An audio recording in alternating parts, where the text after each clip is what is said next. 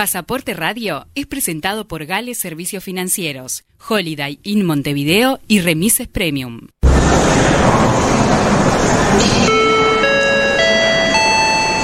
Atención pasajeros, por favor abordar por la puerta de embarque de Universal 970. Darío Queirolo presenta Pasaporte Radio, el programa que inspira a viajar. Destinos, novedades, entrevistas y curiosidades para entretenerlos mientras viajamos por Uruguay y el mundo. Preparen sus pasaportes.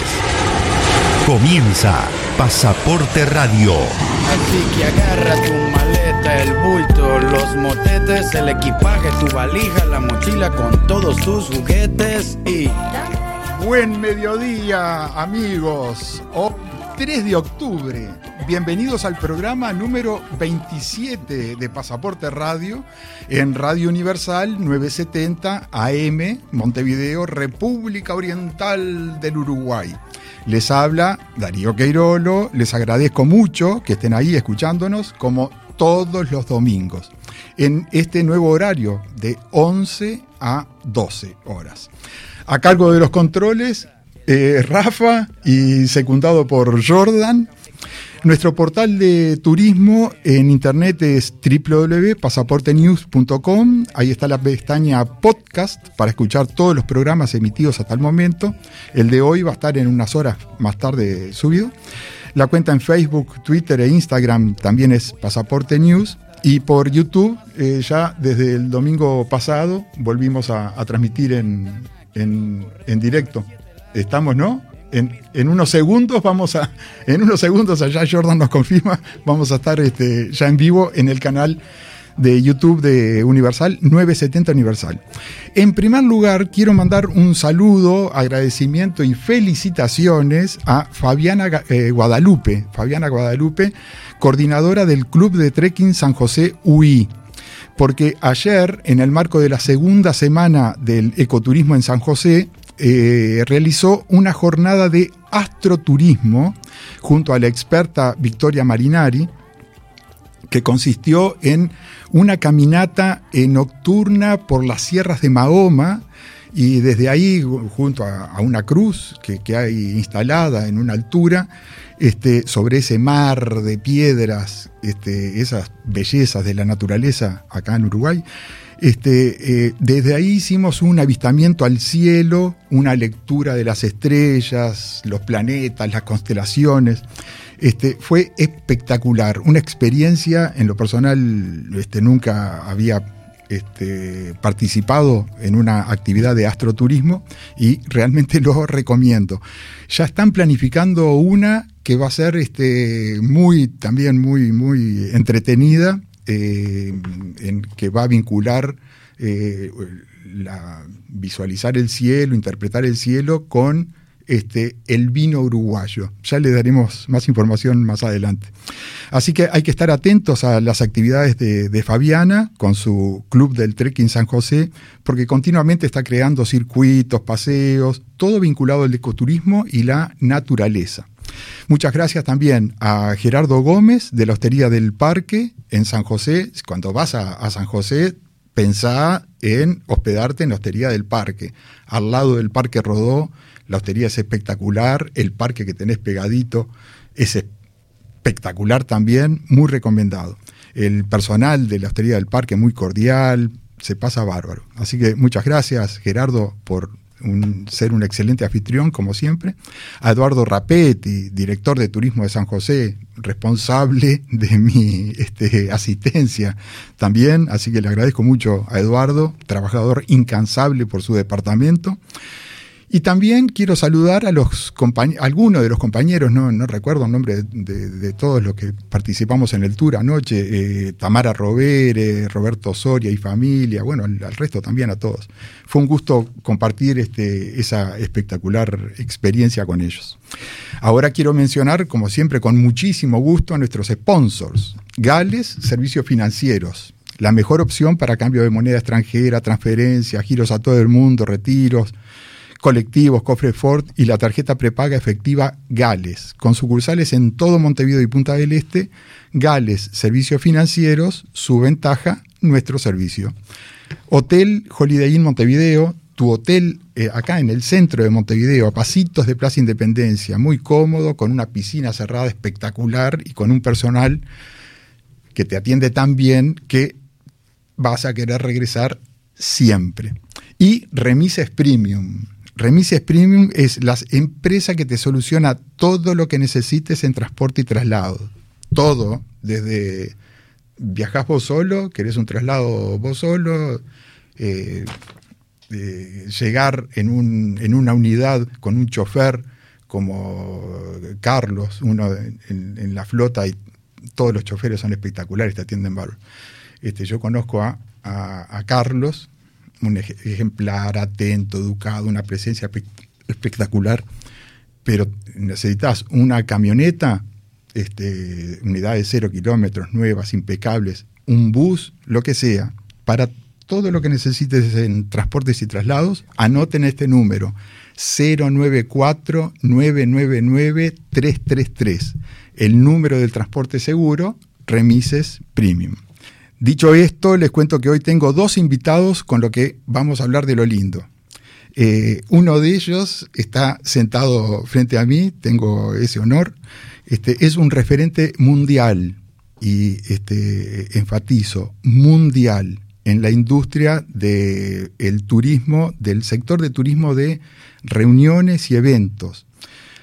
O sea, desde hace años este hombre es contratado por gobiernos de todo el mundo, a través generalmente de los ministerios de turismo de esos países, para que los capacite y les enseñe cómo captar congresos, convenciones y todo tipo de eventos. Hay países como Argentina, muchos países, todos los países ya tienen experiencia en captar eventos. Por ejemplo, Argentina, que ya lo hacía bien pero de manera muy inteligente dice, bueno, queremos mejorar nuestra eficiencia, queremos captar más. Estábamos, hace unos años, estábamos en determinado lugar en el ranking de países organizadores de congresos, queremos subir en ese ranking. ¿Qué hicieron? Este, contrataron a Arnaldo Nardone, este, nacido en Montevideo, uruguayo. Este, he tenido muchas experiencias como esta, este, voy a contar una sola, ahora me, olvidé del nombre de, este empresario y, gerente además del centro de convenciones allá en, la Ciudad de México.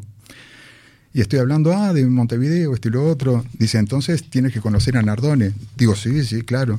y dice, ah, pero lo conoces. Digo, no, no, lo, lo, veo con frecuencia. Digo, Montevideo es una ciudad chica, pero además este, este, nos vemos, qué bien. él se sentía honrado de conocer a una persona de que hablaba este, frecuentemente con Nardone. Y así es. Y acá, bueno, este, acá todo el mundo lo, reconoce. Digo, pero este, a veces me pregunto si le damos el valor, si sabemos, si tenemos conciencia de la importancia y la jerarquía que le da el mundo a este hombre que está acá en los estudios de Radio Universal un domingo temprano. Así que bienvenido Arnaldo Nardone, es un gusto y un honor tenerte como invitado hoy. Gracias Darío, un placer para mí estar contigo hoy acá y bueno, este, esperemos pasar un buen momento en tu programa. sí, sin duda que sí. De quienes te conocemos, sabremos, sabemos de, sobra tu trayectoria, pero para la audiencia que de pronto no está vinculada al turismo, este, ¿por qué no nos recordás un poco, este, brevemente, por favor, porque tenemos solo una hora? Bueno, es un poco, es un poco complicado este, poder abreviar, pero en definitiva una vez hablábamos un poco en broma, un poco en serio, que como en cualquier carrera, y bueno, yo te decía como la medicina, vos primero te recibís de doctor y después elegís una especialidad. Y en mi caso, bueno, en el año 1973 empiezo en una agencia de viajes en la Argentina, que era Onda Argentina, yo tenía 18 años, de cadete. Y ahí comienza mi incursión al turismo, para hacerla bastante breve. Y luego retorno, allá por el año 75, tuve dos años, y en el 76, eh, allá increíblemente la fecha 27 de septiembre de 1976, Día Mundial de Turismo, posteriormente ingreso al Victoria Plaza en aquel momento. Eh, y bueno, de ahí seguí mi carrera en la hotelería y después eh, me vinculé, o sea, traté de hacer estudios paralelos, tratar de seguir especializándome en todo lo que era la hospitalidad.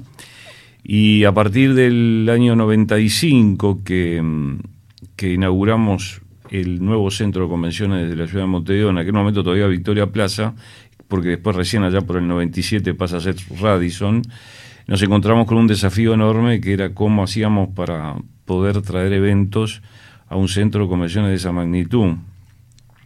Y bueno, yo ya había empezado unos años antes de la apertura del centro vinculado a organizaciones como la COCAL, la Organización Latinoamericana Organizadora de Congresos y Ferias, que a la postre después, en el año 2003, obtuve la presidencia y estuve en la presidencia tres años, que fue algo muy especial porque en realidad las presidencias eran de dos años y no había reelección, pero me pidió los países por unanimidad que me quedara un año más, cosa que se votó en la Asamblea General. Eh, y en el 2001 eh, perdón, antes formamos el Buró de Montevideo con el fallecido Peter Suarté, Roque Baudián, un grupo de amigos, Fernando Tapia y algunos más que ahora, mm, digamos, no me acuerdo exactamente, pero eh, que estaban y otros que no, ya no están. Y, a partir de ahí, en el 2001, yo me vinculo en el año 97 a ICA Mundial. Sí. Y en el año 2001 soy electo eh, en el board de ICA como chair, o sea, como director del sector hoteles con centro de convenciones. Y a partir de ahí empiezo a movilizarme dentro del mundo internacional de los eventos. A tal punto que después, en el año 2005, vuelvo a ser reelecto, pero esta vez para todo lo que son venues, todo lo que son sedes de eventos, en este caso centro de convenciones y hoteles con centro de convenciones, dentro de ICA. Y en el 2007, bueno, asumo la vicepresidencia por primera vez 2008 tengo por razones estatutarias a finales, noviembre 2008, de bajarme del board y quedo un año fuera del board únicamente, 2009.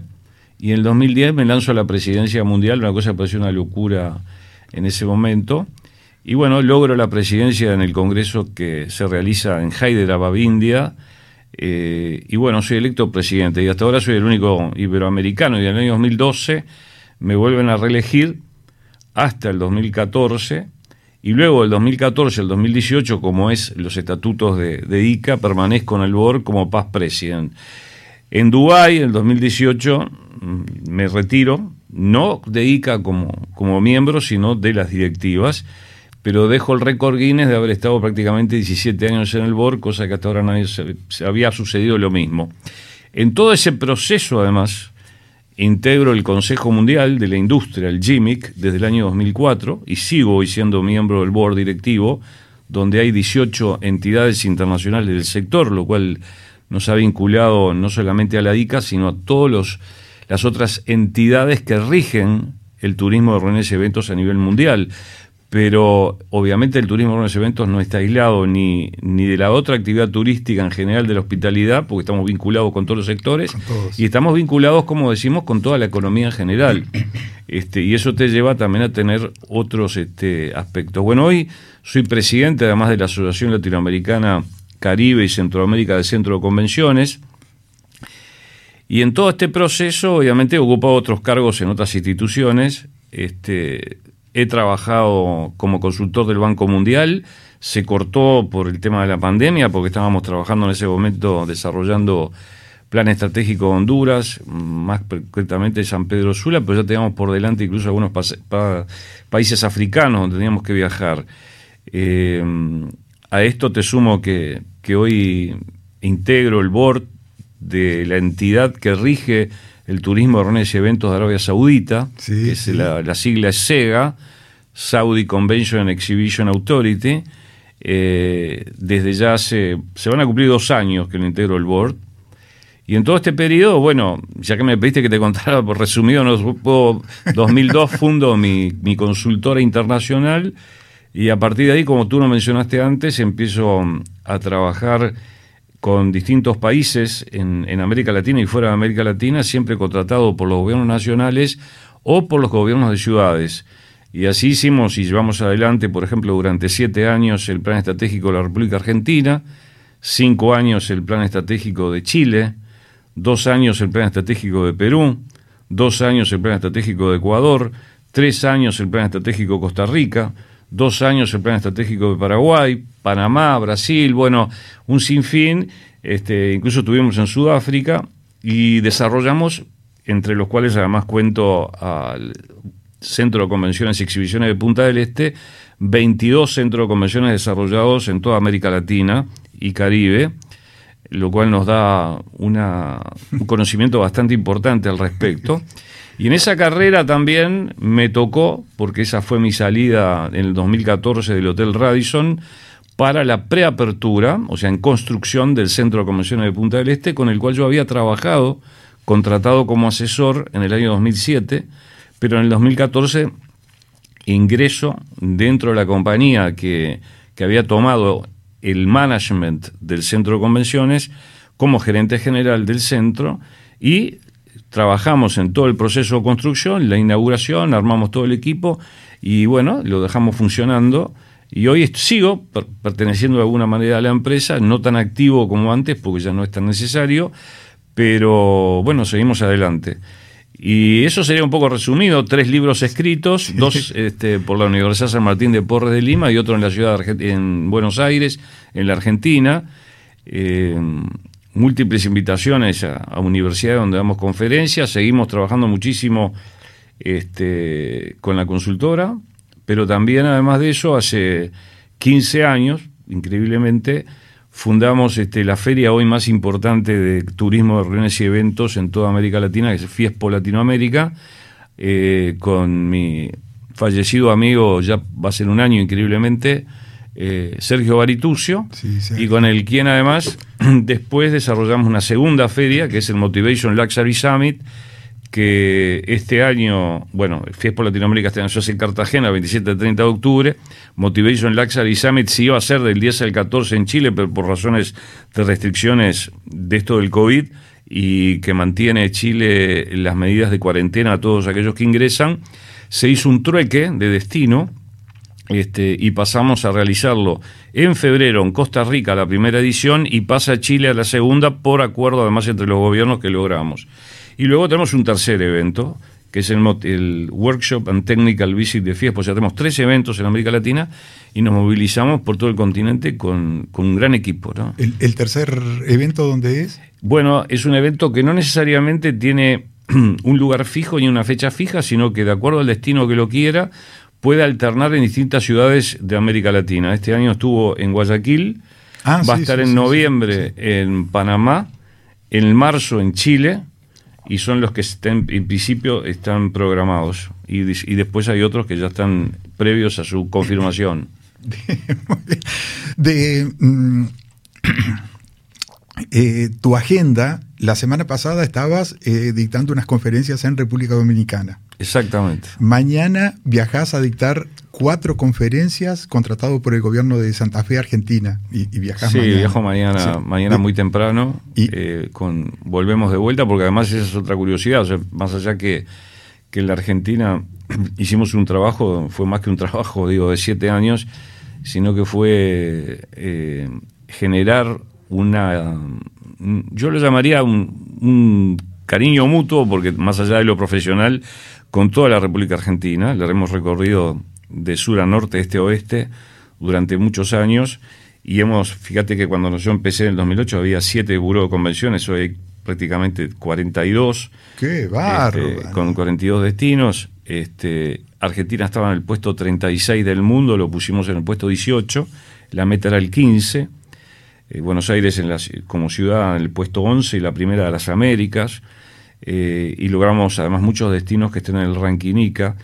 Y entonces, este, además de eso, hicimos planes individuales para algunas provincias, como el caso de Salta, el caso este, de ciudades como Rosario, eh, y también centro de convenciones, proyectos como el de Bariloche, y también el de Mar del Plata, en el cual trabajamos muy, muy, muy lindo además, porque tengo un gran cariño por, por Argentina, este, y además por el respeto que ellos tienen hacia el trabajo y el desarrollo profesional que le hemos dado al turismo en ese eventos que, que hoy, bueno, hoy, a cierre de diciembre del 2019, era considerada la décima tercera economía del mundo, como economía. Entonces, cuando uno piensa que los países no le dan la importancia que debe tener y desviamos la atención, lo cual no me parece mal, digo, uno cuando hace una segmentación de mercado para un país, es correcto que se trabajen todos los productos, pero hay una palabra clave que se llama prioridad.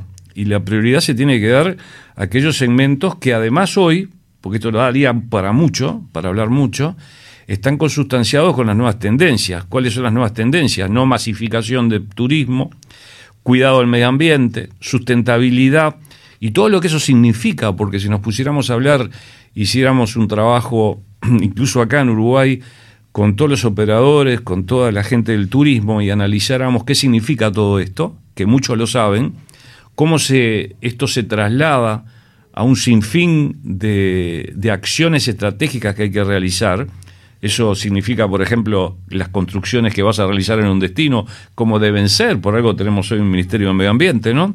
Pero eso el turismo tiene que estar atento. Si las inversiones se van a aceptar simplemente por la cantidad de dinero o porque hay que hacer evaluaciones determinadas, debería llamarnos la atención por qué destinos famosos de nuestro país no tienen brands hoteleros internacionales, siendo que parece que fuéramos los grandes destinos.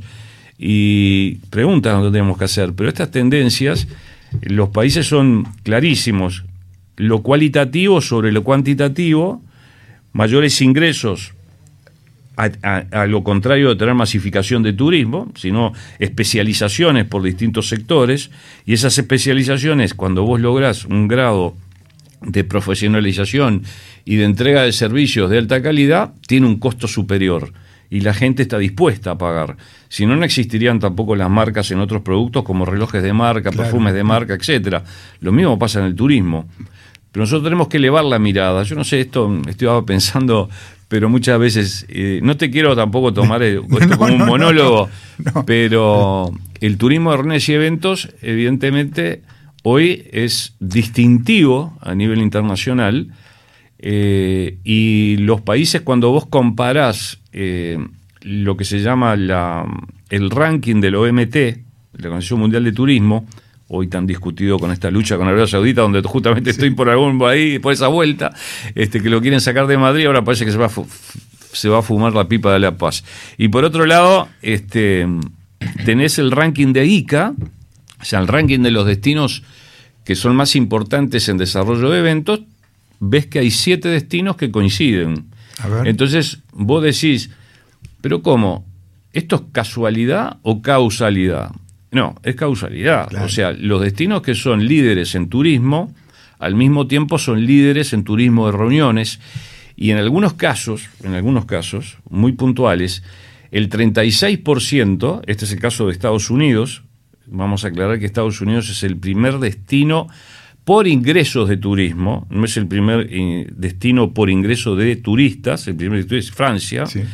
Eh, en el caso de Estados Unidos, que es la mayor economía turística del mundo, el 36% de los ingresos son por turismo de reuniones y eventos.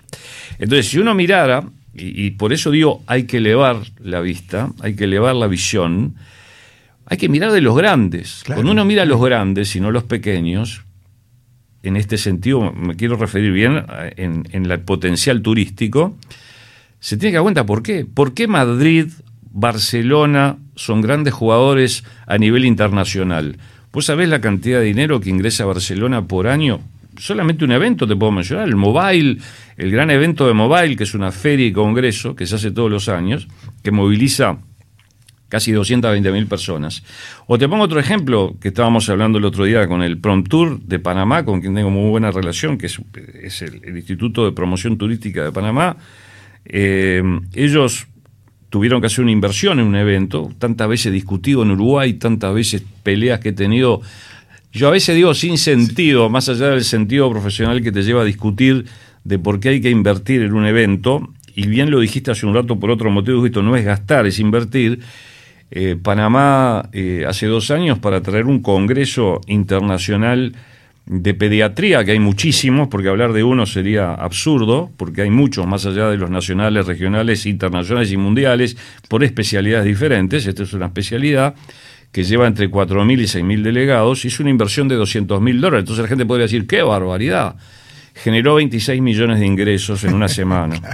Pero cuando uno dice, wow, 26 millones de ingresos en una semana, deberíamos pensar qué productos deberíamos exportar del Uruguay para llegar a una cifra tal en una semana.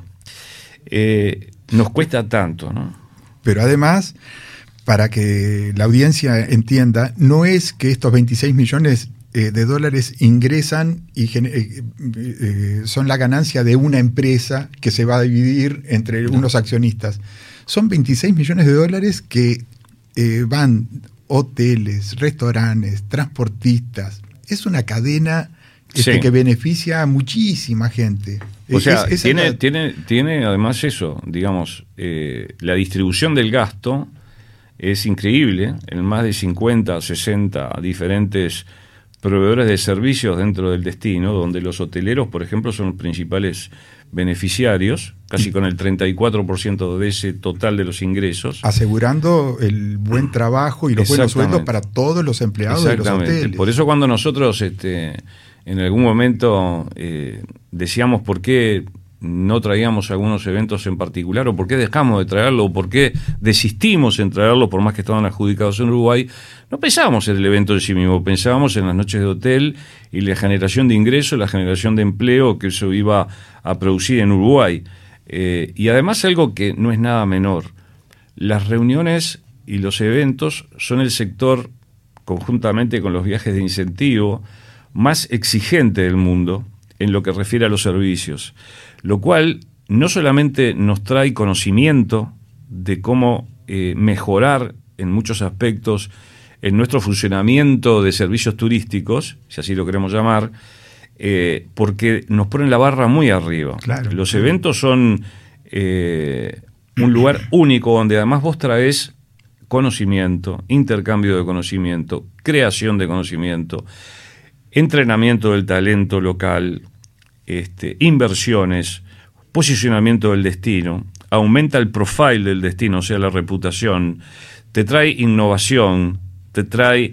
Eh, yo podría mencionar, me acuerdo el China el China para aquellos que de pronto ni siquiera tuvieron la oportunidad de saberlo, el China que fue la feria eh, china de negocios con América Latina, que se hizo en Punta del Este. En el centro de convenciones. En el centro de convenciones, nosotros logramos hacer un trabajo, porque en ese momento se había alargado un proyecto a nivel mundial en París, que era el proyecto Iceberg. El proyecto Iceberg hablaba justamente de lo que siempre se hace en las charlas internacionales sobre esto del iceberg, ¿no? Así se ve la punta del iceberg, no se ve lo que está abajo. Entonces, donde se demostró, y eso es un trabajo que hizo la UTS, la Universidad Tecnológica de Sydney, eh, conjuntamente con entidades internacionales, qué eventos, había que tomar ejemplos de eventos en diferentes regiones, que era más allá del impacto económico que habían dejado como legado muchísimo más importante que ese gasto durante una semana.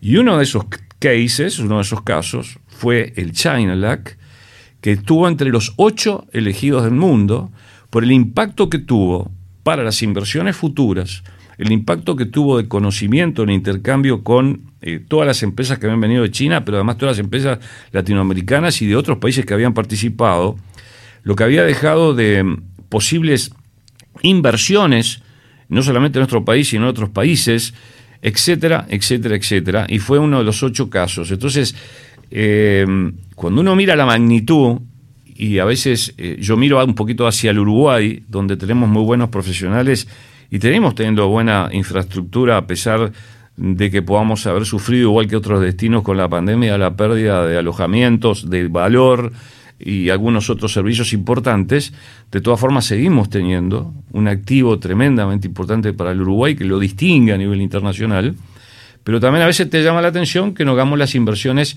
que deberíamos hacer en este sector, que deberían ser mucho más altas, más, más y más. Y, a veces escucho críticas, si tenés que hacer un corte, corto. a veces escucho críticas eh, y pregunto, ¿la crítica eh, por personas que no conocen del tema. Yo jamás me pondría a hablar de ganadería o me pondría a hablar de medicina o me podría hablar de, de física porque no lo conozco. Pero en este tema me animo a poder rebatirle a cualquier economista o a cualquier persona que represente un ente que, que maneje al país en ese aspecto y decirle y mostrarle con números, cifras, estadísticas, etcétera, que están hechas por universidades internacionales. Entonces, yo creo que el Uruguay tiene que ir a más en este sector. Y yo te pongo un ejemplo, el Centro de Convenciones de Punta del Este. El Centro de Convenciones de Punta del Este fue una inversión medida, fue una inversión adecuada, en un lugar que además prácticamente estaba, eh, no quiero decir abandonado, pero era una tierra ahí que no estaba utilizada. Eh, se hizo un centro de convenciones. Hoy ese centro de convenciones ha generado a lo largo de, de, estos años muchísimos ingresos para Maldonado, no solamente para Punta del Este. Y lo curioso de esto es que acorde a los estudios internacionales, un centro de convenciones de este tipo se queda del total del ingreso con entre el 11 y 12%, es decir, el resto queda en la ciudad. Entonces, cuando uno piensa en construir un centro de convenciones, no está pensando en una empresa privada, está pensando en una empresa para la comunidad. Sin duda. Y esta empresa para la comunidad deja otro legado más, que es que no está causándole gastos al Estado, porque si es una licitación internacional, como se debería hacer también con otros, otras infraestructuras que el Uruguay pueda tener, para no quejarnos, entonces esa empresa licitacional asumió toda la responsabilidad. Gane o pierda, la asume la empresa internacional, como se hace a nivel mundial. Entonces, si tenemos una infraestructura, en vez de quejarnos tanto si nos da pérdida, busquemos a alguien que lo opere. Claro. ¿Ok? Entonces, estas cosas pasan en Uruguay y no pasan en otros lados. nos estás dando una masterclass este, fantástica. tenemos em, tenemos a, Marcelo Fernández, este, que, trabajó contigo este, en, el, Radisson, trabajó conmigo en el Radisson, sí. Y, em, eh, eh, pero antes vamos a ir también a, sabés que tenemos un espacio que es Pasaporte a la Memoria, de personas que han este, hecho grandes aportes al turismo de Uruguay y que un amigo en común, Fernando Cambón, es el, encargado de llevar adelante este espacio y vamos a ir ahora con pasaporte a la memoria de José Rodrigo Marimón. Este, y continuamos, Arnaldo. Adelante. Pero antes le quiero decir a la audiencia, porque mm, mencionaste muchísimo eh, a ICA, y hay que explicar a la audiencia que ICA es la organización mundial que agrupa a los organizadores de, eventos. Ah, eh, igual ahora me corregís, pero lo que quiero explicar es que esta asociación, que también me vas a decir dónde está en Europa, viene a ser lo que es la FIFA para el fútbol. Exactamente lo que es la FIFA para el fútbol es esta organización, es para este sector del turismo que es el, mayor generador de ingresos en turismo. Y, esta organización tuvo por primera vez en la historia un presidente no europeo o norteamericano. Este, no una vez, dos veces que fuiste tú. Entonces, esa es, eh, eh, qué orgullo para Uruguay realmente. Y, también me pregunto, igual ahora explícame bien lo de ICA, por favor. Pero y también me, pregunto, eso ahí no, no hagas comentarios, eh, conferencias por todo el mundo. Me pregunto cuántas conferencias das por año en Uruguay contratado por eh, en los pasados años por el Ministerio de Turismo, por los Ministerios de Turismo, por las intendencias, por este, este, esa es una pregunta que de pronto la dejamos para otro momento. Sí, vamos a dejarlo para otro momento. Pero eh, lo de ICA entonces... lo que pasa es que ICA, ICA tiene a todos los principales, o sea, todos los sectores que trabajan en el turismo de reuniones o industria de reuniones están vinculados a ICA. Tú tenés el sector veños, o sea, centro de convenciones y hoteles con centro de convenciones. De todo el mundo. Sí, tenés los PCO, los organizadores profesionales de congresos, que ya obviamente también abarcan grandes compañías multinacionales de organización de congresos, porque ahora son, te puedo decir que hay compañías que tienen 25 oficinas a nivel internacional y más de 3.000 funcionarios, organizadores de eventos, este, como es el caso de MCI o Kenes o Paragon o la propia AIM y, hay más. Este, que esas son además gestores y generadores de grandes eventos. Destination Marketing, que son todos los buros de convenciones y DMOs, que son oficinas que se dedican a la venta de los destinos, este, o, a o a generar acciones para que esos destinos puedan estar. Después tenés los proveedores en general, este, o sea, en toda la red, donde también ingresan consultores, etcétera, etcétera, etcétera. Entonces quiere decir que vos tenés dentro de lo que es ICA toda la industria vinculada y eso justamente es una de las impotencias que tiene la entidad porque se generan entre ellos lo que llamamos nosotros la famosa palabra networking. Entonces se trabaja en conjunto, se aprende en conjunto y se desarrolla negocios en conjunto. Eh, ¿qué, cifra mueve el, sector de congresos, convenciones, de reuniones? 2,5 trillones de dólares americanos por año. Con T. Con, T, con, trillones, no con billones. Trillones.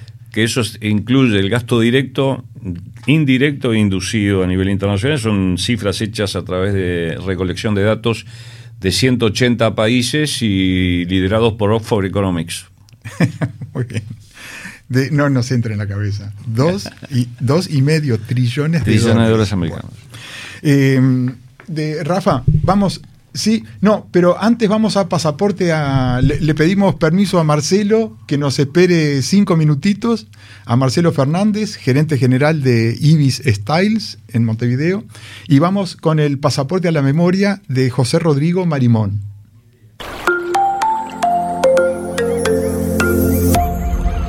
Buenos días, queridos amigos. Buenos días, Darío. Un gusto estar con todos ustedes nuevamente en este pasaporte a la memoria, estampando el nombre de José Rodrigo Marimón. A veces es difícil hacer ese em, review, digamos, ese paso atrás en nuestra memoria para ubicar a determinada persona, determinado personaje que ha acontecido, que ha pasado por nuestra actividad turística aquí en el Uruguay, porque no se tenía en ese momento la de eh, información tan digitalizada, digamos, como ahora, y ah, es más difícil que las nuevas generaciones lo tengan claro lo valioso que ha sido José Rodrigo Marimón en lo que es la formación de las agencias de viajes en el Uruguay, también eh, incursionando en otros rubros como la hotelería y también en la gastronomía. José Rodrigo eh, llegó a Buenos Aires con su familia durante la Guerra Civil Española. O sea, imagínense en esa situación de llegar a un lugar que muchos de nuestros eh, familiares tuvieron que huir de esa cruel guerra y comenzó su formación, digamos, a nivel turístico en lo que era cadete en la agencia marítima Dodero, ¿no? Dodero era el vapor de la carrera en aquel momento que cruzaba de Buenos Aires a Montevideo. Luego siguió siendo jovencito, por supuesto, este, auxiliar en la empresa KLM de aviación, la compañía holandesa, que mm, a ver si nos interpretamos y nos ponemos en el lugar. Ingresar a una compañía aérea en esa época era como eh, mi hijo el doctor. o sea, era lo máximo para poder este, aspirar a ingresar a ese mundo tan mágico que era el de los viajes. Bueno, en el 1957... Eh, Rodrigo cruza el charco y se establece en Montevideo.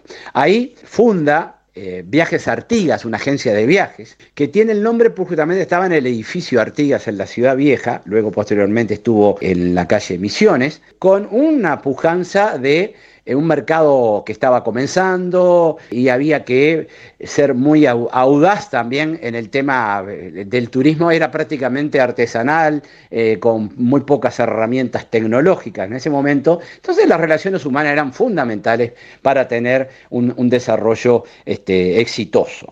Bueno, ahí se empieza a vincular, este, forma parte de la Asociación Uruguaya de Agencias de Viajes, o sea, estamos hablando de Abu Dhabi, fue su presidente también, de ahí también fue director directivo de la Federación Universal de Agencias de Viajes, FUAB, en su momento. Eh, también fue el segundo presidente que tuvo Uruguayo Cotal, que es la Confederación de Organizaciones Turísticas de América Latina.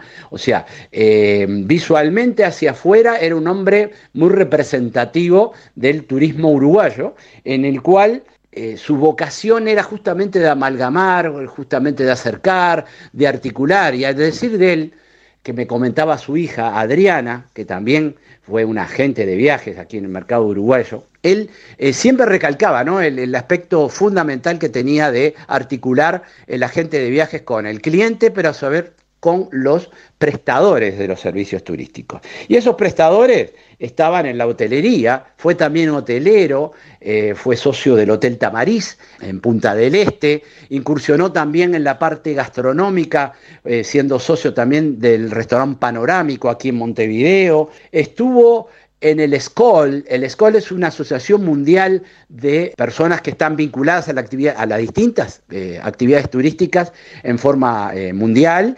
Eh, en este momento en el mundo hay unos 12.000 socios SCOL. Bueno, él estuvo en el SCOL Montevideo en sus, en sus comienzos y también fue artífice fundamental para la formación del SCOL de Punta del Este en el año 82 y del Escol Colonia en el año 1986. A decir de también nuestro mm, compañero y colega este, Juan Carlos Bentancur, eh, la particularidad que tenía Rodrigo era justamente ser un iniciador, él tenía una gran idea, pero Aquí viene la diferencia que hay que resaltar de esa época. Las ideas que tenían las llevaban adelante, eran empujantes en ese sentido. Entonces, Rodrigo fue también este, hincha, muy hincha de defensor, fue siendo tesorero también de defensor y, y delegado ante la Asociación Uruguaya de Fútbol.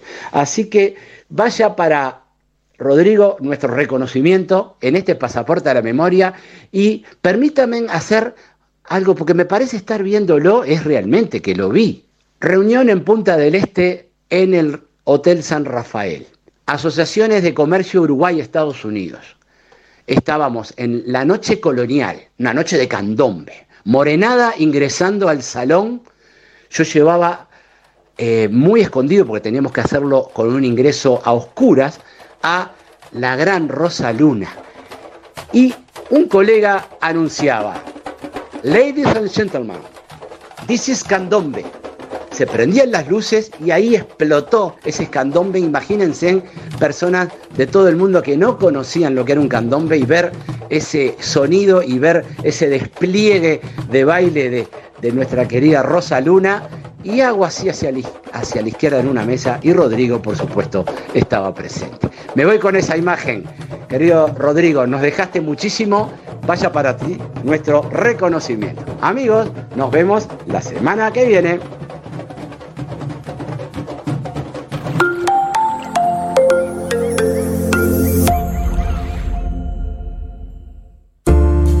Holiday Inn Montevideo a pasos del Centro Cultural Financiero y de Esparcimiento de la ciudad. Todo en un solo lugar. Holiday Inn, tu hotel en Montevideo. Información y reservas 2 902 0001.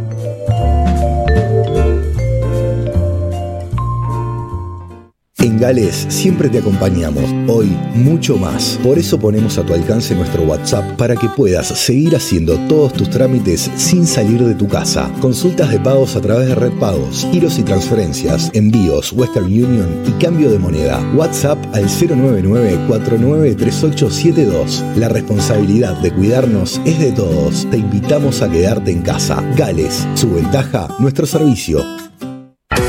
Remises Premium, traslados seguros y confiables, soluciones para empresas, agencias de viajes, hoteles, cuerpos diplomáticos y particulares. Remises Premium 094-999-333, el número del transporte seguro.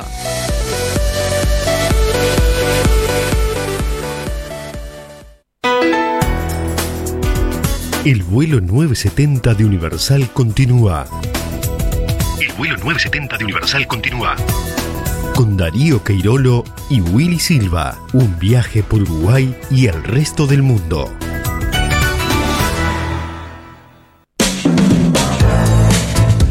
Bueno, amigos, 12, 11, 11, 46, 11 46 del domingo 3 de octubre. Y tenemos en línea, gracias por la paciencia, eh, Marcelo Fernández, gerente general de Ibis Styles Montevideo, un precioso hotel ahí, muy nuevo, eh, en 21 de septiembre, ahora nos va a hablar. Marcelo, buenos días. Buenos días, Darío. ¿Cómo estás? ¿Todo bien? Muy bien. Estoy acompañado por una persona que tú estimas mucho acá y él y, también es ida y vuelta. Este que... la verdad que estaba escuchando toda la nota de, Arnaldo y es fantástico irlo hablar. La verdad que lo conozco, tuve la suerte de encontrarme en un Ryson. Una persona que, que yo siempre te comento que me inspiró mucho en lo que es el turismo. Una persona, y permitime responder tu primera pregunta que fue si Uruguay sabe lo que tiene. Creo que lo que estamos en turismo sabemos lo que es Nardone, lo que no entendemos cómo no nos representa eh, dentro de ciertos ministerios o en algunos lugares que son muy importantes para el Uruguay.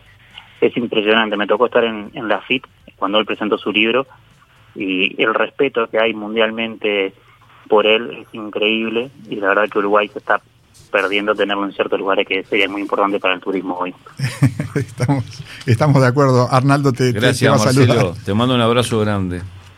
Un abrazo, Arnaldo. Un gusto escucharte siempre. De, muy, Marcelo, eh, contanos, eh, eh, desde ya te comprometo a participar este, la semana que viene o la otra, este, por, para hablar más extensamente, porque nos quedan unos minutitos. Contá, contanos cómo sobrellevaste la pandemia, porque venías bárbaro con el hotel hasta, hasta marzo de 2020 y, y estuviste abierto siempre. Mira, ahí Style se nos tocó hacer la apertura en, diciembre de 2018. Eh, bueno, el hotel es de la cadena Accor, una de las cadenas más importantes del mundo. Y bueno, eh, tuvimos muy buena ocupación durante el año 2019, lo insertamos en el mercado, funcionó muy bien, una ocupación muy alta. También tenemos un restaurante que, se llama Meri dentro del establecimiento que nos ayudó mucho a posicionar el hotel. Y bueno, después, apareció lo que todos ya conocemos, que es la pandemia en marzo del 2020. Creo que nadie estaba preparado para, esta situación. Y nos tocó reinventarnos un poco en, alquiler de, oficinas, eh, darle más eh, posicionamiento al restaurante, que, fue lo que nos ayudó a sobrellevar esta pandemia, porque claramente el nivel de, porcentaje de turistas, de, de clientes uruguayos que tenemos es era muy bajo, estábamos hablando de un 8% y trabajar mucho más en el corporativo uruguayo, que al no tener turistas era, era súper importante, lo llevamos a llevar a un 40%. Qué bien. En esta pandemia. Sí, por suerte logramos posicionar el hotel, ya te digo, no bajar tarifas, sino darle un plus a los clientes uruguayos en, lo que ellos necesitaban, eh, armar paquetes de, almuerzo, de cenas, trabajar mucho con, con equipos deportivos. Y bueno, por suerte logramos llevar una pandemia bastante aceptable, sin, sin dar pérdidas en el hotel y pero creo que fundamentalmente se logró esto debido a, bueno al trabajo y, al compromiso de los colaboradores y también al compromiso de, los inversores del hotel que estuvieron súper cerca de lo que era la operación, tirando ideas, ayudando, acompañando. Se armó un, buen equipo de trabajo que, bueno, se, se, logró llevar a los números. Sí, es, es la manera, es la manera, el compromiso, este, trabajar en equipo. De, eh, hablanos del, del, hotel. La ubicación, eh, es, estás en el corazón de Positos Punta Carretas, en el corazón. Ahí 21 de septiembre, casi de Yauri, ¿no? A una cuadra y media de Yauri. Sí, estamos a una cuadra de Yauri, 21 de septiembre de 2283, ahí en, entre Yauri y Coronel Mora. El hotel, yo digo, es nuevo, ya tiene tres años, de los cuales eh, logramos que el hotel esté, muy bien posicionado, pero el hotel tiene una, una eh, digamos distintivo que es eh, que es un hotel temático en cine.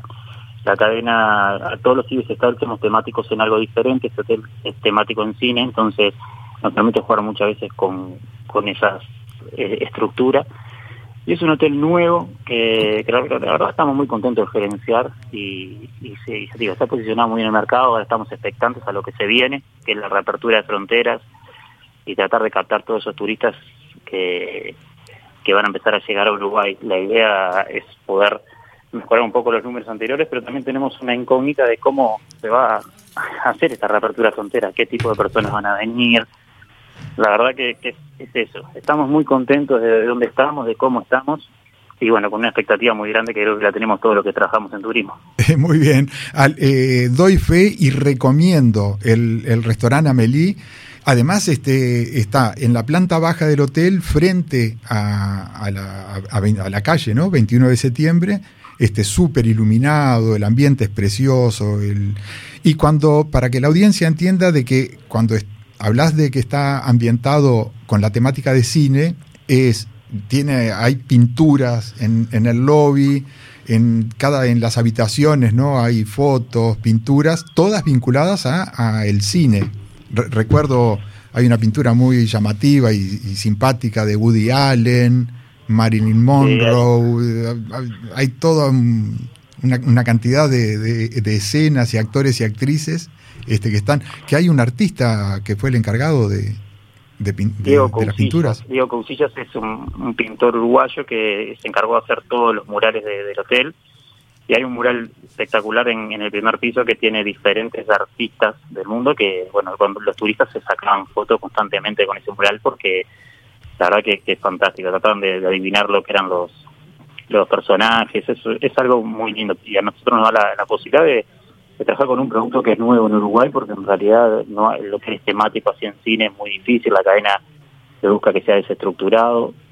Y ya te digo, es un, lugar muy lindo para estar, Amelie hermoso con, con la parte de temática esa que, estamos hablando, pero además con, con productos, trabajamos mucho en la excelencia de los productos, en nuestro T para dos, en la calidad de servicio, tratamos de, posicionarnos de ese punto de vista, tratar de ser diferentes en otros aspectos, porque ahora el concepto creo que, que platos, podemos ofrecer todos, pero lo que nos diferencia es, es la calidad de servicio que podemos brindar. Sí, sí, y doy fe de que es muy recomendable. Y em, eh, eh, cambiemos ahora de... ¿Cuántas habitaciones, antes de, ir a una pregunta que te quiero hacer? ¿Cuántas habitaciones? 80 habitaciones. 80 habitaciones. 80 habitaciones, sí, tenemos habitaciones matrimoniales, twin y suite. De, muy bien. Em, una pregunta, Marcelo. Em, eh, cuando está bárbaro que hayas podido sobrellevar este, esta, esta crisis, que es la crisis que sufrió el turismo más grande en la historia este, del mundo. ¿no? Eh, te pregunto si, si el sector hotelero de Montevideo recibió apoyos de los gobiernos nacionales o departamentales. Eso este, me interesa la opinión de un hotelero en ese sentido. Mira, yo te mi opinión y mi visión. Yo creo que desde la parte de, gobierno sí tuvimos un apoyo en lo que son las extensión de los seguros, el seguro de parcial. Creo que eso nos ayudó mucho a, poder sobrellevar la pandemia y, y que no se perdieran puestos de trabajo, porque si te exigían tener eh, solamente los seis meses que puedes mandar seguro a la gente, hubiéramos perdido mucho más puestos de trabajo que lo que se perdió en esta pandemia. Creo que ese apoyo fue fundamental y, se valoró mucho. Luego, del tema parte de intendencia, creo que la, parte de, los convenios que se hicieron de que la contribución inmobiliaria se va a trasladar para el año que viene, eso ya me genera un poco más de ruido en el sentido de que, que no fue un apoyo realmente. Lo que estamos haciendo es generar deuda para próximos años que vamos a tener que pagar dos veces eh, la contribución y sin tener claro cómo va a ser la evolución de la, del retorno del turista. Todos queremos que sea rápido, que se llenen los hoteles, que que podamos subir tarifa, todo lo que los hoteleros queremos manejar, pero la realidad es que no sabemos cómo va a evolucionar esto, si va a ser lento, rápido. Entonces me parece que eso fue como tapar el sol con un dedo y querer eh, transmitir la duda para el futuro. Creo que se tendría que haber estado mucho más cerca de los hoteleros, de los, de los ah, yo digo los hoteleros porque es mi rubro, pero de las agencias de viaje, de todo lo que respecta al turismo, realmente tratar de armar alguna mesa para ver qué era lo que necesitábamos, que eso fue lo que faltó, desde mi punto de vista. Sí, sí. No, este, muchos hoteleros coinciden contigo en que las este, contribuciones inmobiliarias que pagan los hoteles este, rondan en los millones de pesos por año y que ellos esperaban este, un, un, recorte, ¿no? un descuento de un 10, 15, 30, 50, este, eh, hasta se podría haber aplicado, bueno, este año en 2000, ya que no están funcionando, no pagan contribución inmobiliaria. Pero pagaron el 100% de la contribución, no, no, no se hizo ningún descuento. Lo que se hizo, se postergó el pago de la contribución completa para el año que viene. Sí, yo no diría de no pagar, porque en realidad hay mucha gente que también eh, no ha, mermado su trabajo y sigue pagando. Yo creo que deberíamos pagar, pero deberíamos tener algún descuento real eh, en lo que es la contribución. Estamos hablando de millones de pesos de contribución, de, miles de pesos de saneamiento. Entonces, eh, cuando uno empieza eh, a controlar costos y a ver los costos que tiene cada hotel, realmente se asusta. Y si eso lo transmitís al próximo año, vas a tener que afrontar doble, doble costos. va a ser muy difícil. Pero bueno, ya te digo, fue la decisión que se tomó, la decisión que se cerró y, nosotros contra eso no podemos hacer nada. bueno, en el último minuto, este, terminemos con un mensaje de optimismo y justamente con la presencia de, de Nardone acá, que él es el gran impulsor de los eventos, ¿no? Y que ahora en noviembre vamos a tener dos eventos, las finales del 20 de noviembre de la Copa Sudamericana, el 27 de noviembre la final de la Copa Libertadores. Los hoteles no tienen ninguna habitación disponible. Todos los hoteles hay gente en lista de espera. Hay hoteles que están pidiendo ahora, a las pocas habitaciones que, que reservaron, están pidiendo fortunas, tres, cuatro, cinco, seis veces más de lo que cobran normalmente. Todo eso es gracias a que se captaron estos eventos. Eh, eh, ¿Cómo tenés todo el hotel reservado, supongo, para noviembre, para esas fechas, Marcelo? Sí, sí, para esa fecha tengo gente que me llama de Brasil puntualmente y me dice, sé que no tiene lugar, pero déjame lista de espera, pero no estamos manejando lista de espera, lo no importa, anotame en algún lado y me avisas cualquier cosa, es, caótico lo que se está viviendo, es hermoso lo que está viviendo para nosotros, pero me quedé pensando en, los números que tiró Nardone, ¿no? 3.5 trillones de, dólares, que estábamos hablando. Eh, Imagínate si pudiéramos captar algo de eso para lo que es el Uruguay, para ¿Mm? la cantidad de hoteles, para la cantidad de eventos que, tiene Uruguay, sería fantástico. Y bueno, será cuestión de contratarlo en, en Uruguay para que, para que nos, nos ayude a, a realizarlo, a llevarlo a cabo. Eso, ojalá, ojalá se sí. Marcelo, eh, te mando un abrazo grande, te eh, cuento contigo, eh, con tu presencia entonces en las próximas semanas, sí. Estoy, estoy cuando, cuando me necesite, cuando me llames, estoy para, para participar contigo, Darío, y permitirnos no, nuevamente saludar a Nardone, que realmente me inspiró cuando yo arranqué allá en, el año 2003 en áreas públicas del Radisson eh, él era, era una persona que la veía siempre impecable y me inspiró en lo que es el turismo y con suerte traté de seguir parte de lo que él de lo que veía en él y, hoy por, estar gerenciando un hotel y me, siento muy orgulloso de eso. Muy bien, bien. Gracias Marcelo, un fuerte abrazo, eh, la verdad, eh. muchas gracias. Bueno, y yo me despido, ya, ya estamos los muchachos de, del fútbol. Rafa, Jordan, muchas gracias. Arnaldo, muchísimas gracias por tu presencia. Muy buen viaje mañana y éxitos en, Santa Fe y en, todos tus viajes. Gracias, muy amable. Hasta la próxima, amigos. Pasaporte Radio fue presentado por Gales Servicios Financieros, Holiday Inn Montevideo y Remises Premium.